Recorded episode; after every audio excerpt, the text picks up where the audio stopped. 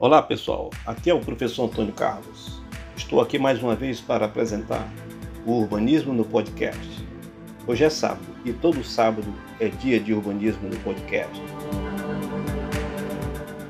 Uma visão da paisagem urbana de Manaus entre os anos de 1828 a 1860. É o, é o assunto que nós vamos ver nesse episódio de hoje. Segundo depoimentos de viajantes que passaram por Manaus no decorrer do século XIX, fica implícito em seus relatos o retrato urbano de uma cidade onde se destaca a simplicidade de sua arquitetura, as características da topografia local e as irregularidades do traçado urbano. Em 1828, o tenente inglês Henrique Listier Mal observou que a cidade era dividida por, por alguns pequenos portos. As ruas não eram calçadas e quase todas pareciam inacabadas. Entre as obras arquitetônicas do lugar, o inglês destacou o hospital, grande e bem edificado, de construção recente, mas quanto à igreja, notou que era, que era pouco ornada e ficava em frente ao rio. Listier Mal observou que havia havia uma ponte de pau direta e suportada por estaca, construída em frente de um dos tais portos. E ao pé do hospital estava sendo construído outro. Apesar de existirem várias casas boas, algumas com dois andares, não formavam parte alguma principal da cidade, porque haviam sido construídas em diferentes ruas, ao lado ou anexas a outras construções de qualidades inferior. Mesquita comenta que no ato da instalação da província do Amazonas encontrava-se em Barra Willy Redon e Ladier de Bon, oficiais da Marinha Americana que faziam a descrição da cidade naquele momento. Observam os americanos que a cidade era cortada por dois ou três ravinas e pontes de madeira bastante razoáveis, ligando a dois bordos dessas ravinas. As casas geralmente eram baixas, mas havia três ou quatro de dois andares. Eram de madeira e taipa, coberta com telhas e ladrilhadas. As paredes eram rebocadas com terras coloridas que eram abundantes nas margens dos rios da região. Marcoy, que passou em Manaus em 1847, comenta que seria pitoresco se não fosse absurdo, ao constatar as irregularidades características do terreno, tão acentuado que os morrinhos chegavam a ser mais altos que os telhados das casas. Com relação às linhas urbanas do lugar, o visitante francês afirma que uma longa avenida, larga e ondulada, estreitada, aqui e acolá, por muros desalinhados e sacadas proeminentes, corta a cidade de norte ao sul. Algumas vielas saem dessas ruas em direção ao leste. A oeste há uma série de grandes espaços vazios. Três riachos providos de passarelas serpenteiam pela cidade.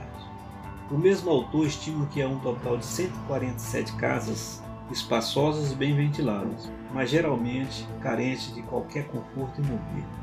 Dentro desse contexto, o naturalista inglês Wallace que morou na cidade entre 1849 e 1850, descreve a, a situação urbana da Barra do Rio Negro.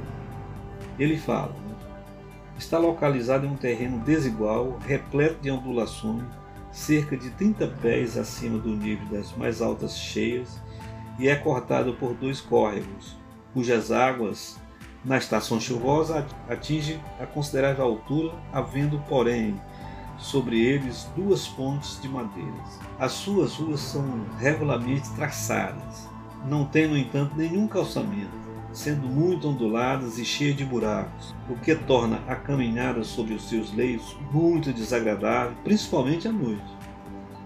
As casas geralmente só têm um pavimento, são cobertas de telhas vermelhas e assoalhadas com tijolos. Tem as paredes pintadas de branco ou em amarelo e as portas e janelas pintadas em verde. Já o engenheiro Keller manifesta-se a respeito da cidade que tinha sido elevada à capital da província do Amazonas. Ele diz assim: A despeito de seu composto título, a capital da província do Amazonas, Manaus é uma cidadezinha insignificante, de uns 3 mil habitantes.